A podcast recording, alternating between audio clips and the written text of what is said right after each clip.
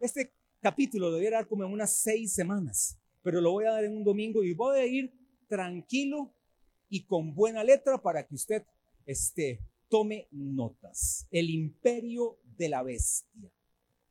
Esta será la forma final del poder gentil mundial bajo la dirección del cuerno pequeño o el altivo o el octavo o el anticristo, el cual hará su última federación de diez naciones en el periodo de los siete años de tribulación y se vendrá con todo contra Israel días, no voy a decir porque no puedo decir exacto, días antes de la segunda venida, se vendrá con toda la fuerza contra la nación de Israel y contra Palestina. Desde ahí va a ejercer su autoridad y ni más ni menos que representando al imperio romano, que en su primer venida fue el que mató a Cristo y en su segunda venida intentará otra vez matar al Señor Jesús. Pero vamos a ver pasajes bíblicos que hablan de esto que le acabo de decir. Ezequiel 28, vamos a ir paso a paso por la palabra, verso 1 al 10. Los que saben de Ezequiel 28 saben que está hablando del rey de Tiro, pero ustedes entienden que al que hace referencia ni más ni menos que a Satanás. Vino mi palabra de Jehová diciendo, hijo de hombre, Di al príncipe de Tiro, así ha dicho Jehová el Señor, por cuanto se enalteció tu corazón y dijiste, yo soy un Dios, en el trono de Dios estoy sentado en medio de los mares, siendo tu hombre y no Dios, y has puesto tu corazón como corazón de Dios. He aquí que tú eres más sabio que Daniel. No hay secreto que te sea oculto. Con tu sabiduría y con tu prudencia has acumulado riquezas y has adquirido oro y plata en tus tesoros. Con la grandeza de tu sabiduría en tus contrataciones has multiplicado tus riquezas y a causa de tus riquezas se ha enaltecido tu corazón. Por tanto, así ha dicho Jehová el Señor, por cuanto pusiste tu corazón como corazón de Dios. Por tanto, he aquí yo traigo sobre ti extranjeros, los fuertes de las naciones que desenvainarán sus espadas contra la hermosura de tu sabiduría y mancharán tu esplendor. Al sepulcro te harán descender y morirás con la muerte de los que mueren en medio de los mares. Hablarás delante del que te mate diciendo yo soy Dios. Tú, hombre, eres y no Dios, en la mano de tu matador. De muerte de incircuncisos morirás por mano de extranjeros, porque yo he hablado, dice Jehová el Señor. Eso es lo que llamamos también la profecía de doble cumplimiento. El rey de Tiro existió, evidentemente, en esos tiempos y también murió de esta manera, pero Hablamos también ahora una profecía de largo alcance y usted ve el cumplimiento de esta profecía ya en Apocalipsis capítulo 17, capítulo 13, capítulo 17 y capítulo 19 de Apocalipsis. Usted ve el cumplimiento de todo lo que aquí está escrito. Otro pasaje más, Daniel capítulo 7. Vamos a Daniel capítulo 7, verso 7. 7, 7 y 8 dice, después de esto miraba yo en las visiones de la noche y he aquí la cuarta bestia espantosa y terrible y en gran manera fuerte, la cual tenía unos dientes grandes de hierro, devoraba y desmenuzaba y las obras hollaba con sus pies, y era muy diferente de todas las bestias que había antes de ella, y tenía cuernos. Mientras yo contemplaba los cuernos, he aquí que otro cuerno pequeño salía entre ellos, y delante de él fueron arrancados tres cuernos de los primeros, para que usted más o menos se ubique, el cuerno pequeño es el anticristo y los tres cuernos es la Confederación del Norte, el Rey del Sur y la Confederación del Oriente. Y he aquí que este cuerno tenía ojos como de hombre y una boca que hablaba grandes cosas. Ahí mismo, capítulo 7, verso 20. Verso 20 del mismo capítulo 7. Y veía yo que este cuerno hacía guerra contra los santos y los vencía.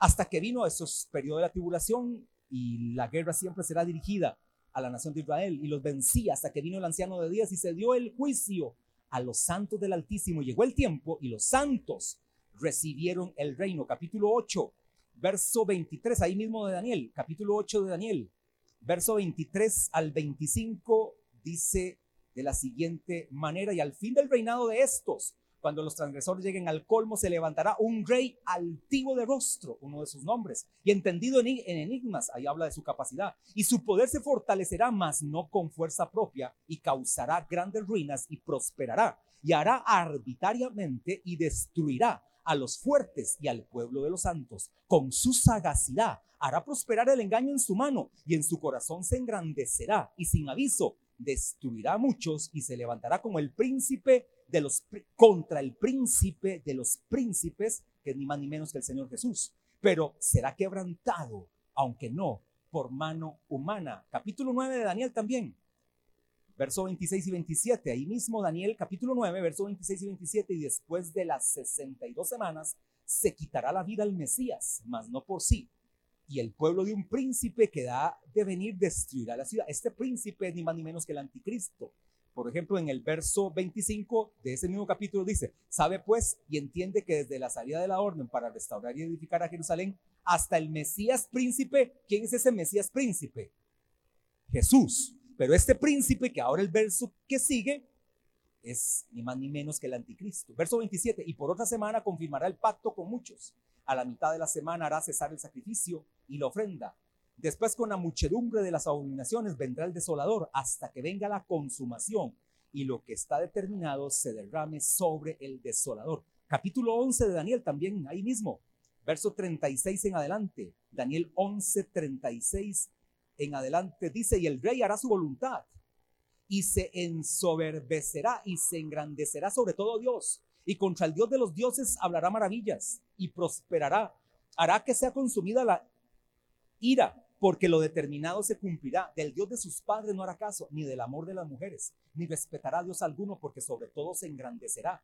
Mas no honrará en su lugar al Dios de las fortalezas, Dios que sus padres no conocieron. Lo honrará con oro y plata, con piedras preciosas y con cosas de gran precio. Con un Dios ajeno se hará de las fortalezas más inexpugnables y colmará de honores a los que le reconozcan y por precio repartirá la tierra. Pero al cabo del tiempo el rey del sur contenderá con él y el rey del norte se levantará con él como una, como una tempestad, con carros y gente de a caballo y muchas naves, y entrará por las tierras e inundará y pasará, entrará a la tierra gloriosa, y muchas provincias caerán, mas estas escaparán de su mano, Edom y Moab, y la mayoría de los hijos de Amón. Extenderá su mano contra las tierras y no escapará el país de Egipto y se apoderará de los tesoros de oro y plata y de todas las cosas preciosas de Egipto y los de Libia y de Etiopía le seguirán pero noticias del oriente y del norte lo atemorizarán, y saldrá con gran ira para destruir y matar a muchos, y plantará las tiendas de su palacio entre los mares y el monte glorioso y santo, mas llegará a su fin y no tendrá quien le ayude. En el verso 40, cuando habla de esa tierra del oriente y del norte, lo atemorizarán y saldrá con ira para destruir y matar a muchos, se refiere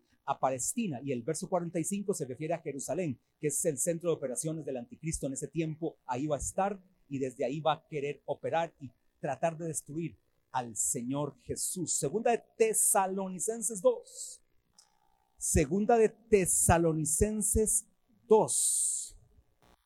Verso 3 en adelante dice, nadie os engañe en ninguna manera porque no vendrá sin que antes venga la apostasía y se manifieste el hombre de pecado, el hijo de perdición, el cual se opone y se levanta contra todo lo que se llama Dios o es objeto de culto, tanto que se sienta en el templo de Dios como Dios, haciéndose pasar por Dios. ¿No os acordáis que cuando yo estaba todavía con vosotros os decía esto? Y ahora vosotros sabéis lo que lo detiene a fin de que, de que a su debido tiempo se manifieste, porque ya está en acción el misterio de la iniquidad, solo que hay quien al presente lo detiene hasta que él a su vez se ha quitado de en medio. Verso 8, y entonces se manifestará aquel inicuo, el anticristo, a quien el Señor matará con el espíritu de su boca y destruirá con el resplandor de su venida. Verso 9, inicuo, cuyo advenimiento es por obra de Satanás, con gran poder y señales y prodigios mentirosos, y con todo engaño de iniquidad para los que se pierden por cuanto no recibieron el amor de la verdad para ser salvos. Vaya al libro de Apocalipsis, capítulo 13, verso 1 en adelante me paré sobre la arena del mar.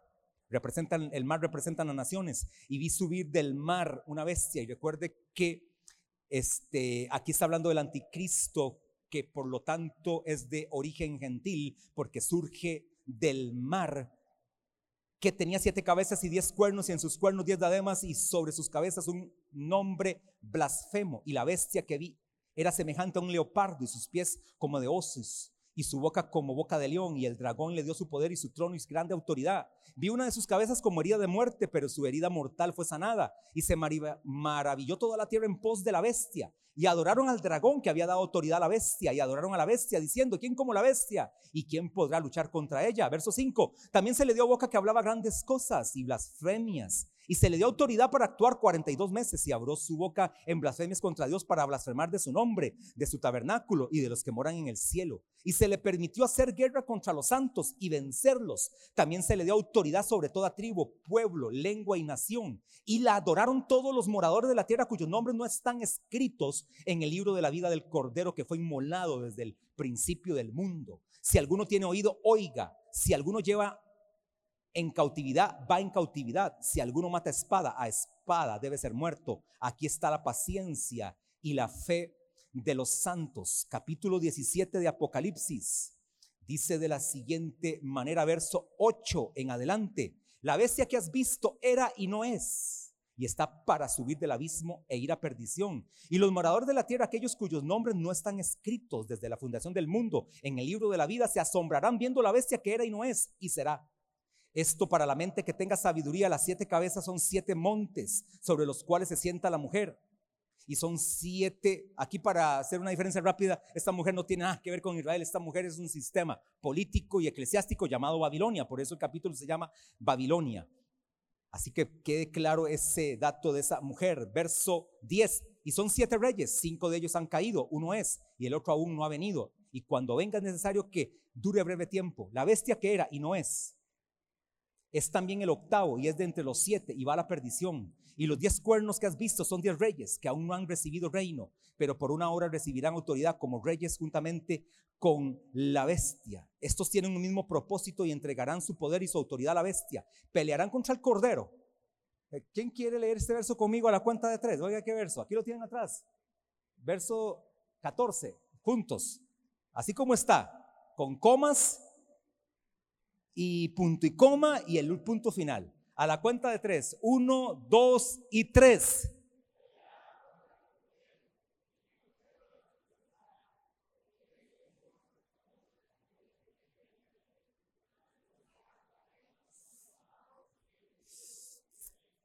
Un 50 de nota, porque no hicieron el punto y coma. Hacen un segundo de alto. Voy rápido, así. Pelearán contra el cordero y el Cordero los vencerá, porque Él es Señor de señores y Rey de reyes. Y los que están con Él son llamados, elegidos y fieles. A la cuenta de tres. Uno, dos y tres.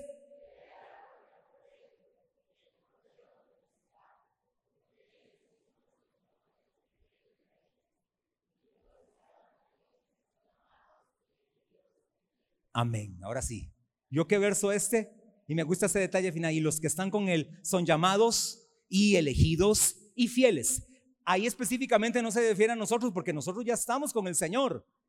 Es todos aquellos que están pasando ese periodo que de repente algunos han muerto y otros se han convertido en ese tiempo. Y el Señor les da este título, llamados, elegidos y fieles. Ya usted y yo tenemos esos tres adjetivos porque hemos sido salvos de este tiempo. Ahora sí, vamos rápidamente. Aquí está las características de esta persona. En estos pasajes está el ministerio de este personaje, de este individuo que es la cabeza de este imperio, de esta forma final del imperio gentil mundial. Recuerde esta frase siempre, la forma final del imperio gentil mundial. Usted le dice eso a cualquiera que medio sabe y dice, usted ya sabe algo.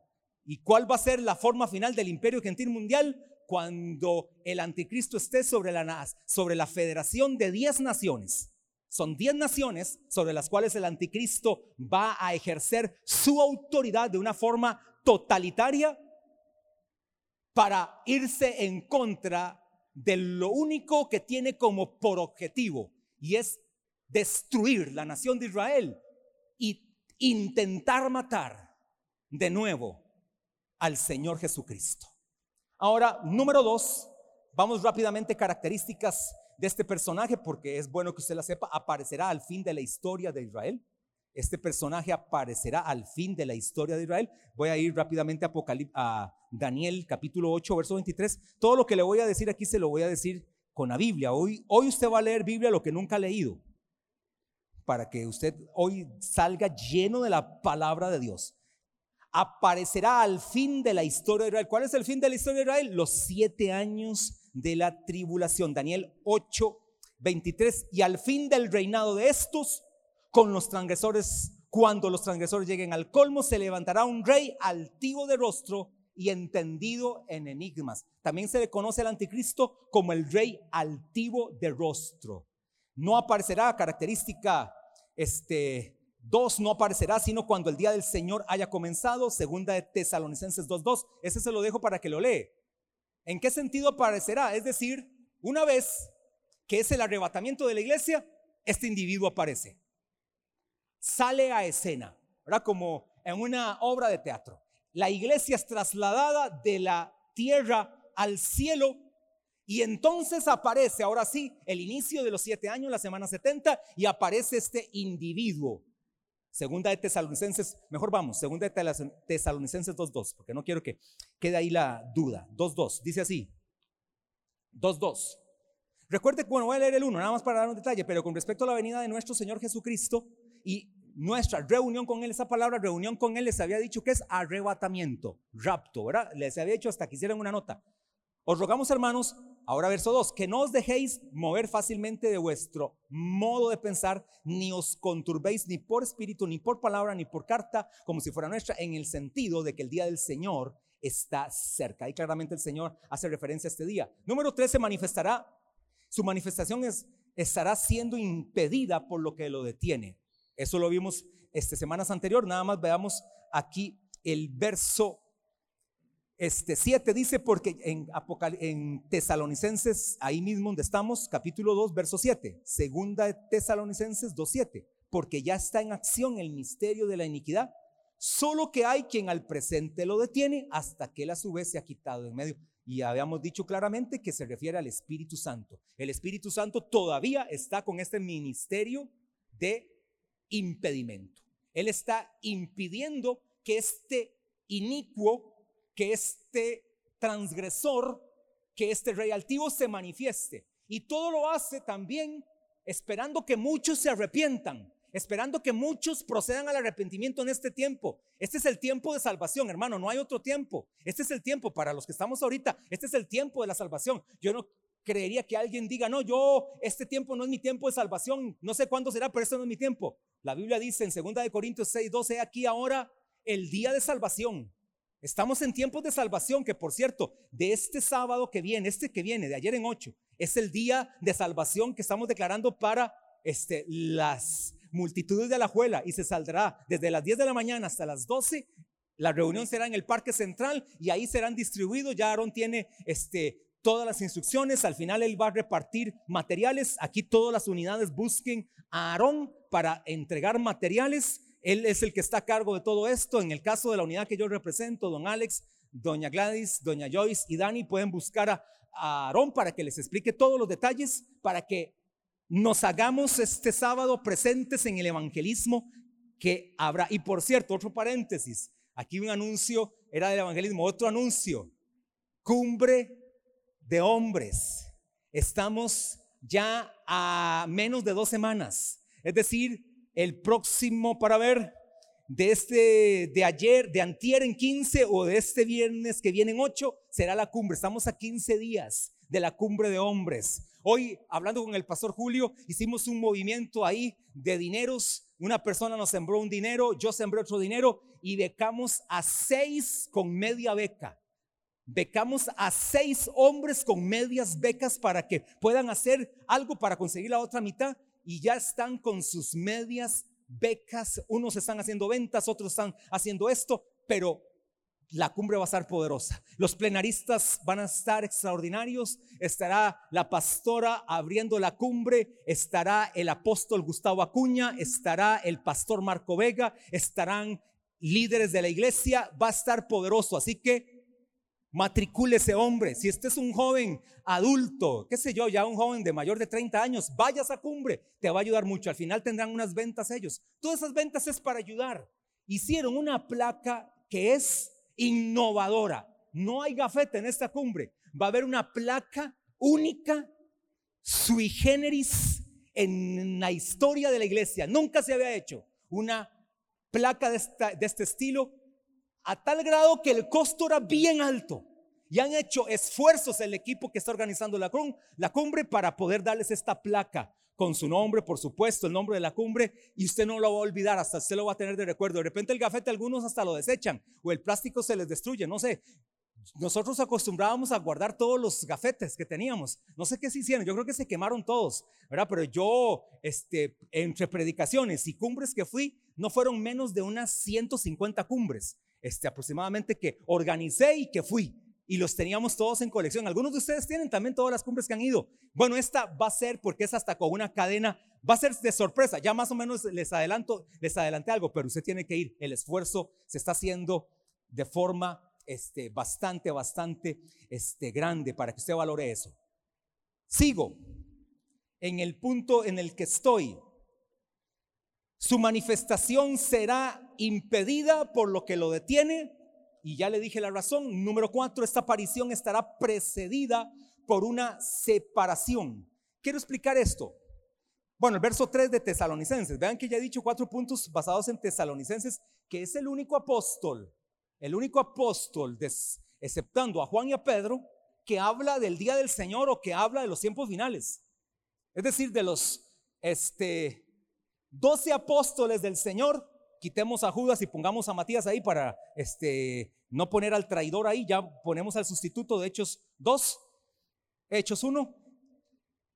De esos 12, solo dos hablan de los tiempos finales, con propiedad, que es el apóstol Juan, impresionante, Apocalipsis entero, y el apóstol Pedro, más que todo en segunda de Pedro, capítulo 2, habla de este tema también de una forma muy, buen, muy bien abordada. Porque usted me dice, pastor, pero Mateo, pero es que no es Mateo.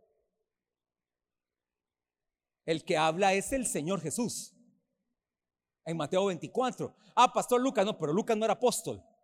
Era un médico, pero sí escribió Lucas, así se llamaba él, pero tampoco es él, Lucas 21. Y Marcos igual, no era, él, no era apóstol, pero tampoco lo escribió él. Marcos capítulo 13, lo escribió o lo dijo el Señor Jesús. Yo me refiero que la persona sea a la que lo haya dicho. Y el apóstol Pablo da estos detalles acá y dice en el capítulo 2 de segunda de Tesalonicenses 3 dice, nadie se engañe en ninguna manera, porque no vendrá si que antes venga la apostasía. Note esto. No vendrá sin que antes venga la apostasía. Significa, aquí usted lo puede interpretar de dos maneras y las dos pudieran estar correctas, pero yo me inclino por una. No vendrá sin que antes venga, es decir, cuando este antes venga, es que se va a manifestar algo y luego Él viene. Hermano amado, yo creo que esto a lo que se refiere es que habrá una apostasía tal en el mundo. Pero oiga esto, en la iglesia habrá apostasía.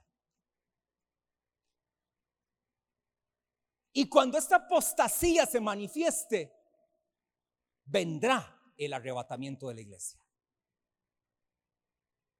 Porque algunos piensan que esta apostasía puede ser antes de la segunda venida, entonces. Pero hermanos, que los siete años de tribulación se caracterizan por apostasía. Y lo triste es que habrá algunos de los que están sentados, y yo no voy a hablar de la iglesia de allá, ni la iglesia de acá, ni la iglesia de China, ni la de Turquía, ni la de Rusia, ni la de Irán, ni la de Cuba, voy a hablar de la que Dios me ha puesto a pastorear. Pudiera ser que aquí hayan sentados gente que caerá en apostasía. Pastor, pero usted dice que la salvación no se pierde. Es que no estoy hablando de que si se pierde o no se pierde. Estoy hablando de que nunca fueron salvos. Y como nunca fueron salvos, caerán en apostasía y hasta negarán a Jesús. Hoy hay gente que no niega a Jesús, gente que estuvo acá y que han estado en miles de iglesias, que han estado en miles de iglesias. Hay gente que estuvo en iglesias hasta ejerciendo ministerios y liderazgos. Y hoy con sus hechos niegan a Jesús. Niegan al autor de la vida. Con su conducta niegan que nacieron de nuevo. Con su conducta evidencian que nunca nacieron de nuevo. Fueron muy buenos. ¿Sabe qué estuvieron haciendo? Ejercieron buenos talentos, no dones, talentos. Porque los dones son dados por el Espíritu Santo. El talento ya es innato, hasta son por herencia algunos. Y por eso el saxofonista, aquel tuvo hijos y nietos saxofonistas buenísimos porque hay una herencia, pero no hay un don. Cuidado con eso. Entonces, cuando digo esta característica 4, la aparición está precedida por una separación que podrá ser interpretada como alejamiento de la fe o como apostasía. O también marcando el arrebatamiento de la iglesia. Yo le pido a Dios que nos guarde a todos, aquí me incluye, me incluyo, para ser una iglesia verdadera y eficaz y que nos use a todos para acercar a la gente a la fe. La palabra apos significa fuera de. La palabra apos significa fuera de o colocar fuera, echado fuera. Y si juntamos toda la palabra, significaría una deserción de la fe. Una persona que apostata o cae en apostasía es un desertor de la fe. A lo que yo concluyo es que nunca tuvo un nuevo nacimiento verdadero. Número 5, será un gentil por cuanto sube del mar, ya lo vimos, que Apocalipsis 13.1, que surge del mar, será un gentil por cuanto el mar representa a las naciones gentiles. Número 6, surgirá del imperio romano, por cuanto será un gobernante del pueblo que destruyó a Jerusalén. Daniel 9:26, eso sí veámoslo. Daniel 9:26. Será un gobernante de esa región que por cierto también aquí se cumple la profecía de doble cumplimiento. Tuvo cumplimiento 300 años después de que Daniel lo dijo en tiempos del general Tito, 70 años después del de, 70 después de Cristo. En el año 70 después de Cristo el general Tito destruye Jerusalén ahí se cumple esa profecía, pero tendrá un cumplimiento futuro, un cumplimiento cercano y un cumplimiento remoto. El cumplimiento remoto, ¿cuándo será? Cuando se manifiesta a través del anticristo, dice el verso 26 de capítulo 9 de Daniel. Y después de las 62 semanas se quitará la vida al Mesías, mano por sí, y el pueblo de un príncipe que ha de venir destruirá la ciudad y el santuario. Esto se cumplió 70 después de Cristo, pero también tendrá otro futuro, otro cumplimiento futuro, y su fin será con inundación. Y hasta el fin de la guerra durarán las devastaciones. Número siete, Él será la cabeza de la forma final del dominio gentil mundial por cuanto será como un leopardo, un oso y un león. Bueno, esas son las características. Oiga los, las analogías que usa oso, leopardo y león, ¿verdad? Todos animales salvajes, fieros. ¿Por qué? Porque reflejan la forma como se vendrá contra las naciones de la tierra y sobre todo contra la nación de Israel. Número 8. Su influencia será mundial por, por cuanto reinará sobre todas las naciones. Apocalipsis 13:8 lo deja claro. El anticristo va a gobernar sobre todas las naciones vivas del momento, todas las que quedaron después del arrebatamiento. Bueno, todas, van a quedar todas las naciones y va a reinar sobre todas ellas. Número 9.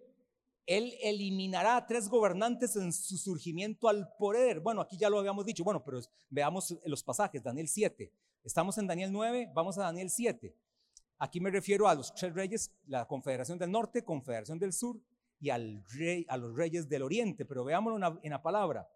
Verso 8, 7, 8, Daniel 7, 8. Mientras yo contemplaba los cuernos, he aquí que otro cuerno pequeño salía entre ellos, el anticristo y delante de él fueron arrancados tres cuernos de los primeros. Y he aquí que este cuerno tenía ojos como de hombre y una boca que hablaba grandes cosas. Ahora mire el verso 20. Vamos a ver, verso 24, perdón, verso 24. Y los diez cuernos significa que de aquel reino se levantarán diez reyes y tras ellos se levantará otro, el cual será diferente a los primeros y a tres reyes derribará. Para que estemos claros, el anticristo estará sobre una federación de 10 naciones. Esto lo he dicho ya como 20 veces, pero no sé si lo logran captar. El anticristo gobernará sobre 10 naciones. Usted lo vieron ahí, 10 reyes, 10 cuernos, pero saldrá un cuerno pequeño que es el anticristo. Y va a destruir a tres reyes. Porque estos tres reyes también tienen el mismo propósito de venir contra la nación de Israel. Pero su objetivo de estos tres reyes, el rey del norte, el rey del sur y los reyes del oriente, su objetivo es enfrentarse al anticristo. Estas tres confederaciones, su objetivo es enfrentarse, oponerse al anticristo, pero no para defender al Señor, no, sino para arrebatarle su reino. Pero este, dice ahí la palabra, que los va a destruir. Es decir, el anticristo destruirá al rey del norte, al rey del sur y, rey y al rey del oriente. Recuerden que el rey del norte es la confederación de Rusia y sus aliados. El rey del sur tiene que ver con Egipto y en los reyes del oriente es una coalición de naciones de Asia, para que más o menos tengan ese dato que ya también lo he dicho varias veces. Su surgimiento, número 10, su surgimiento será mediante un programa de paz. Bueno, eso lo hemos dicho, establecerá un pacto de paz, todo parecerá muy bonito. Daniel 8:25 dice hay un detalle nada más, la primera línea del verso 25 de Daniel 8 dice, con su sagacidad hará prosperar el engaño en su mano. Por eso hemos dicho, habrá prosperidad, pero es una falsa prosperidad. Es una falsa seguridad, pero serán engañadas las naciones de la tierra porque sí habrá paz en los primeros tres años y medio. Número 11, se caracteriza por su inteligencia y persuasión. Es decir, este individuo será altamente inteligente y altamente persuasivo. Por eso dice que hablará grandes cosas. ¿Por qué? Porque es una persona totalmente influenciada y alimentada por el que lo representa, por, por aquel al cual él representa, que es Satanás. 12. Él gobernará sobre su federación de naciones con absoluta autoridad, ya eso lo vimos, pero veámoslo en Daniel 11:36 para recordarlo. Daniel 11:36 dice, dice así 11:36. Y el rey hará su voluntad, aquí se refiere al anticristo, y se ensoberbecerá, estas son las características, lleno de soberbia, y se engrandecerá, él se cree ser Dios sobre todo Dios, y contra el Dios de los dioses hablará maravillas y prosperarán. Eso es, no es que va a decir cosas buenas de Dios, es más bien hablará en contra, pero de forma maravillosa, y prosperará hasta que sea consumada la ira, porque lo determinado se cumplirá. Aquí habla ya de su derrocamiento. También, número 13, su interés estará en la fuerza y el poder, es decir, es un ambicioso de mucho poder. Él quiere que todo sea dirigido a él. Es un ególatra, es un narcisista. Quiere que toda adoración sea a él y que todas las naciones se vuelvan a él y que todo lo busquen a él por su soberbia. Número 13, 14, perdón, como cabeza del imperio confederado hará un pacto de siete años, ya usted lo conoce, Daniel 9:27, hará el pacto al inicio de la semana y a la mitad de la semana lo quebranta. El primer pacto, el primer momento es paz, todo parece muy bonito, mucha paz, eh, milagros, este, grandes proezas, señales, manifestaciones, los primeros tres años y medio de la tribulación, justamente a mitad de la semana o en los tres años y medio, quebranta su pacto de paz, el que hizo, porque ahora sí está ya programándose para la batalla final, que será la batalla de Armagedón, con la cual él tratará de destruir al Mesías, que por supuesto no lo podrá lograr. Huele rico, ¿verdad? Número 15, introducirá un culto idolátrico. ¿Hacia quién? Hacia él mismo. Es un idólatra, un ególatra. Va a establecer un culto idolátrico. Verso 37 de Daniel. 11. Del Dios de sus padres no hará caso, ni del amor de las mujeres, ni respetará a Dios alguno, porque sobre todo se engrandecerá, mas honrará en su lugar al Dios de las fortalezas, Dios que sus padres no conocieron lo honrará con oro y plata, con piedras preciosas y con cosas de gran precio. Es un idólatra. Número 16. Tendrá la característica de un blasfemo debido a que quiere asumir el poder de la deidad. Él quiere ser Dios, por lo tanto su característica es de ser un blasfemo. Y sabemos que ningún blasfemo tiene herencia en el reino de Dios. Y todo aquel que blasfemare contra el Espíritu Santo le podrá ser perdonado cualquier pecado, excepto el blasfemar contra el Espíritu Santo. Este será un blasfemo de la deidad de Dios, no solamente del Espíritu, blasfema del Padre, del Hijo y del Espíritu Santo. Y ahí están los pasajes que lo demuestran. Número 17, este hombre será vigorizado por Satanás. Apocalipsis 13:4. Apocalipsis 13:4 dice de la siguiente manera. 13:4 dice así, y adoraron al dragón que había dado autoridad a la bestia. Y adoraron a la bestia diciendo, ¿quién como la bestia? ¿Y quién podrá luchar contra ella? Hermano, pero ¿quién es el que le da vigor? ¿Quién le da vigor? Verso 4. Dragón, el dragón. Para que lo veamos así. El dragón es Satanás. La primer bestia es el anticristo y la segunda bestia es el falso profeta. Todo está en Apocalipsis 13. Es decir, que la segunda bestia está sujeta a la primer bestia. Y la primer bestia está sujeta a Satanás, haciendo una emulación de la Trinidad divina. Padre, Hijo y Espíritu Santo, Satanás como un falso y como un imitador también hace una Trinidad satánica dragón, primer bestia, segunda bestia. Satanás, anticristo y falso profeta. Este número 18, su derecho al poder y la deidad la probará mediante señales que hará con el poder satánico.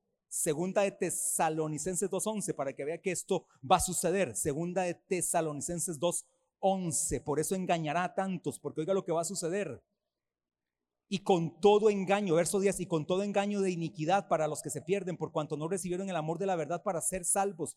Por esto Dios le envía un poder engañoso para que crean la mentira, es decir, será un engañador y a muchos va a engañar. Este gobernante se convertirá en el gran adversario de Israel. Al fin de cuentas, su objetivo es ser adversario de Israel e irse en contra del Señor Jesús. Apocalipsis 13:7 dice de la siguiente manera, Apocalipsis 13:7 dice así, llegaron y se le permitió hacer guerra contra los santos y vencerlos. También se le dio autoridad sobre toda tribu, pueblo, lengua y nación, es decir, no solamente sobre Israel, sino contra todos los gentiles vivos del momento. Habrá una alianza contra él, ya se lo dije, el rey del norte, Daniel 11, 40 y 41 está claro, no lo voy a buscar, harán una alianza el rey del norte con el rey del sur para venirse en contra del anticristo o en contra de la federación de 10 reyes, pero no le podrán hacer frente, serán destruidos por el que está en ese momento ejerciendo el poder, que es el anticristo. 22. En el conflicto que sigue obtendrá el control sobre Palestina y territorios adyacentes y sobre Jerusalén. Oiga esto, en esos siete años, en la segunda mitad de los siete años, vendrá a ejercer control sobre Palestina, todos los territorios cercanos y sobre Jerusalén, que es el centro de operaciones en el cual ejercerá su influencia.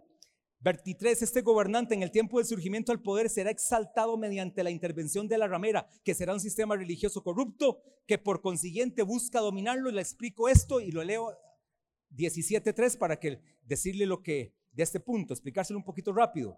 Y me llevó en el espíritu al desierto y vi a una mujer, Babilonia, sentada sobre una bestia escarlata llena de nombres de blasfemia que tenía siete cabezas y diez cuernos. Es decir, el anticristo va a usar, es decir, va a utilizar, por decirlo de esa manera, Babilonia o la ramera será simplemente objeto de ser utilizada, como lamentablemente es toda ramera utilizada por el anticristo para cómo él surge con mayor potencia al poder. Porque Babilonia tiene mucho poder.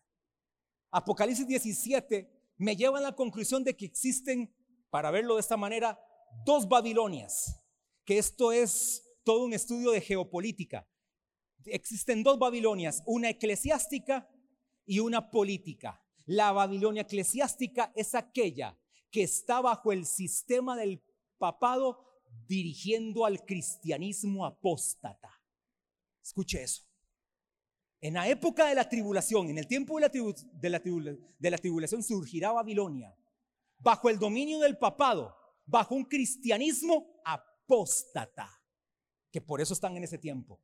Pero surgirá una Babilonia política sobre la cual estará el anticristo. Esta Babilonia política, usted lee todo el contexto de Apocalipsis 17, va a destruir a la Babilonia eclesiástica. ¿Para qué? Para que todo objeto de adoración solo sea la Babilonia política. De manera tal que el 17 de Apocalipsis me revela que existirá entonces un sistema llamado la ramera sobre la cual el anticristo va a venir y se va a parar encima y va a gobernar desde esta también, la cual también, al fin de cuentas, termina siendo destruida.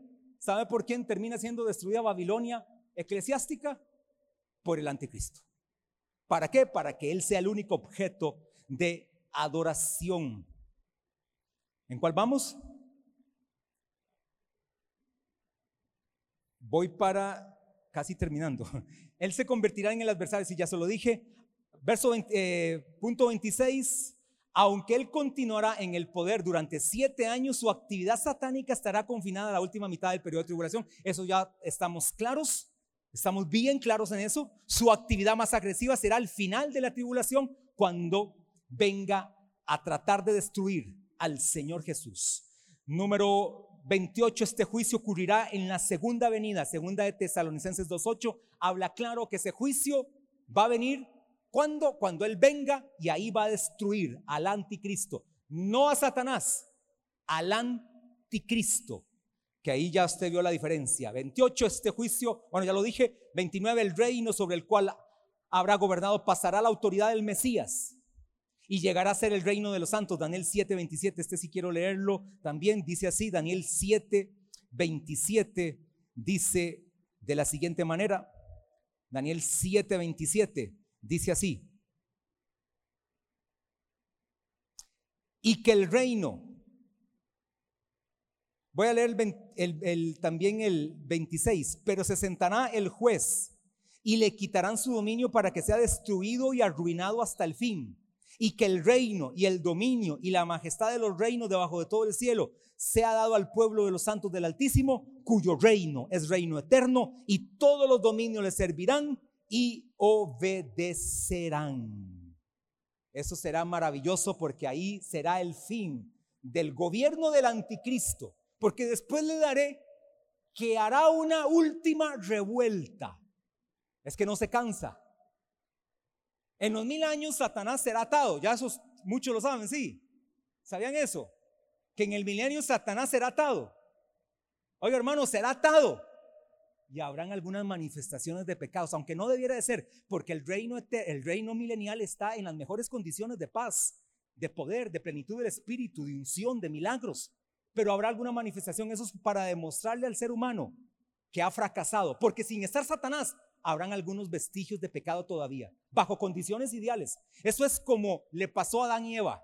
Adán y Eva estaban en las condiciones más ideales y sin embargo pecaron, porque no obedecieron al mandato de Dios. De este árbol no comeréis. Están todos estos. Habían miles de árboles y comieron del que no había que comer. De uno, de ese comieron. En las mejores condiciones. Leía un comentario que cuando terminen los mil años, Satanás será suelto. Ustedes saben eso será la última revuelta de Satanás, pero el comentario decía, me gusta como dice, parece este, casi que ciencia ficción, yo hasta me este, veo imágenes y todo. Dice que Satanás está atado en una mazmorra, así lo dice el comentarista, como atado en una mazmorra de la cual está deseando ser suelto, porque lleva mil años siendo atado, y será soltado. Será soltado por un poco de tiempo, dice la palabra, de esa mazmorra. ¿Por qué? Porque su fin es destruir a los santos. Mil años no le faltaron ni siquiera para reflexionar a Satanás, porque por supuesto nunca lo iba a hacer. Y nada más les digo rápido, esto, esto solo se lo voy a leer, nombres y títulos del anticristo que aparecen en la Biblia, el hombre sanguinario y engañador, el malo, el hombre de la tierra, el poderoso, el enemigo, el angustiador, la cabeza de muchas tierras, el hombre violento, el asirio, el rey de Babilonia, el lucero de la mañana, el devastador, el clavo, el renuevo de los rebustos, el profano e impío príncipe de Israel, el cuerno pequeño, el príncipe que ha de venir, el hombre despreciable, el rey voluntarioso, el pastor inútil, el hombre de pecado, el hijo de perdición, el inicuo, el anticristo, el ángel del abismo, la bestia, el rey altivo de rostro, la abominación desoladora y el desolador. 29 nombres que se registran como sinónimos de este personaje. Póngase de pie. De hoy en ocho terminaré este capítulo. Eran dos, creí que era una, eran dos. De hoy en ocho terminaré la segunda parte del imperio de la bestia para luego entrar a otro capítulo y ya hermano casi más se acerca ya el, fin. ¿Sabe cuál va a ser la mejor de todas las enseñanzas desde que empezamos? Dice, pastor, ¿Cuál? Si ha dado tantas, la mejor va a ser la del 25 de diciembre. Y no que la planeara así. Es más, es más, véala.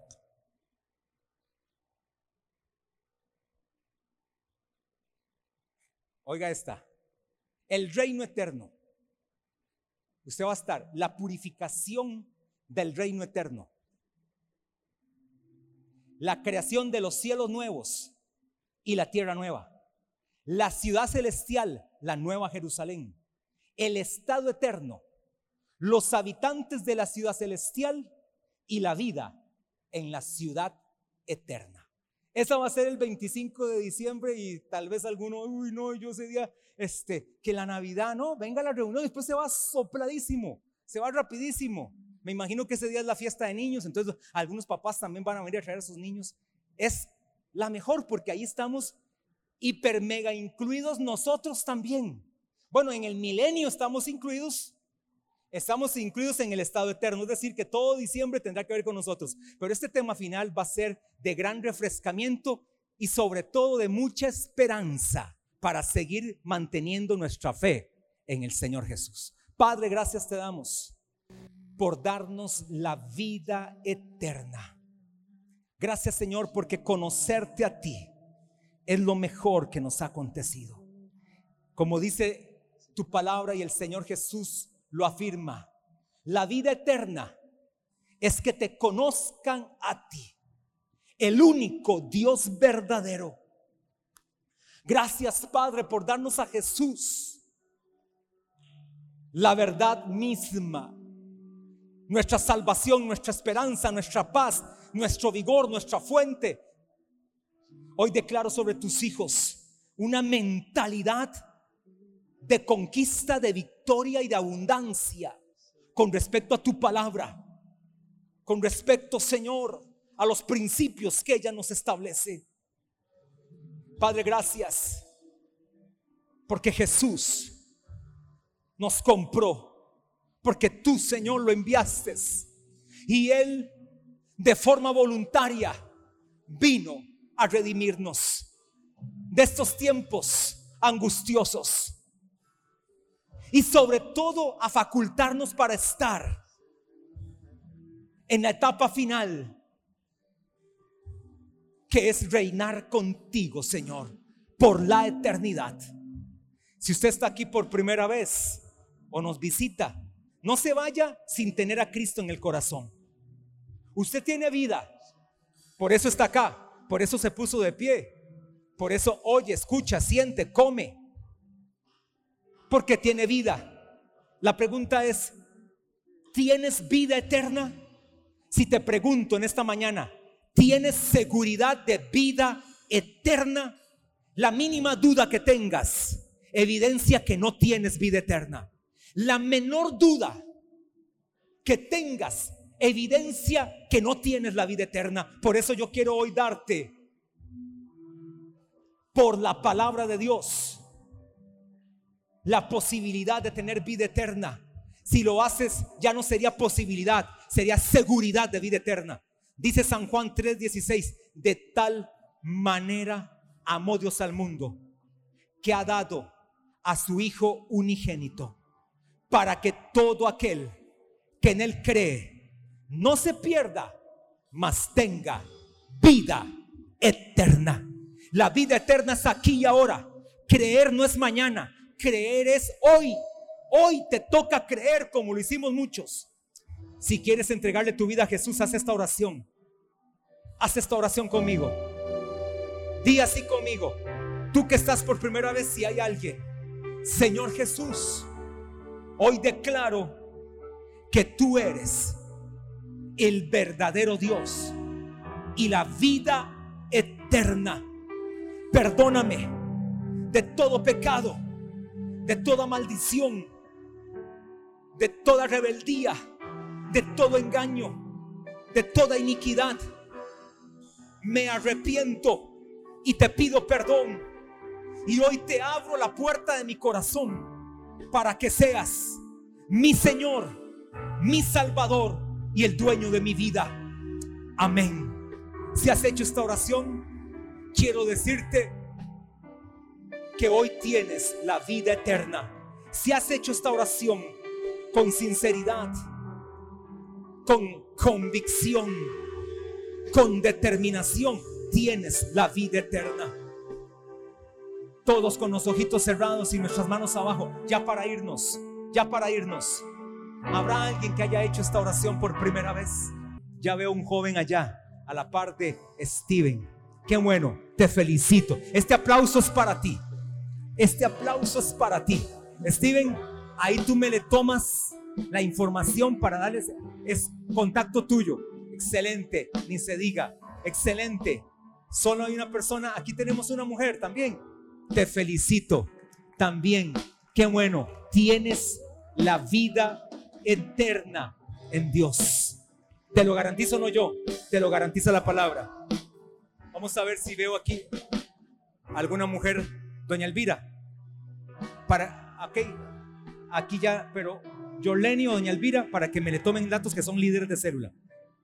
Para que me le puedan dar la información y dar seguimiento. Levante sus manos para irnos. Padre, gracias te damos en esta mañana por tu fidelidad, por tu amor, por tu poder. Porque en ti, Señor, somos más que vencedores. En Cristo Jesús. Hoy declaro, Señor, que el bien y la misericordia nos seguirán todos los días de nuestra vida. Declaro, Padre, tiempos de victoria, tiempos de conquista, tiempos de avance, tiempos de milagros en este cierre del año. El año no ha terminado, significa que todavía pueden venir milagros de abundancia, milagros de sanidad, milagros de provisión, milagros de trabajo, milagros del cielo se activan para tus hijos. Los declaro con tu bendición en el nombre de Jesús. Amén y amén. Dios les bendiga iglesia. Denle ese aplauso al Padre, al Señor Jesús, al maravilloso Espíritu Santo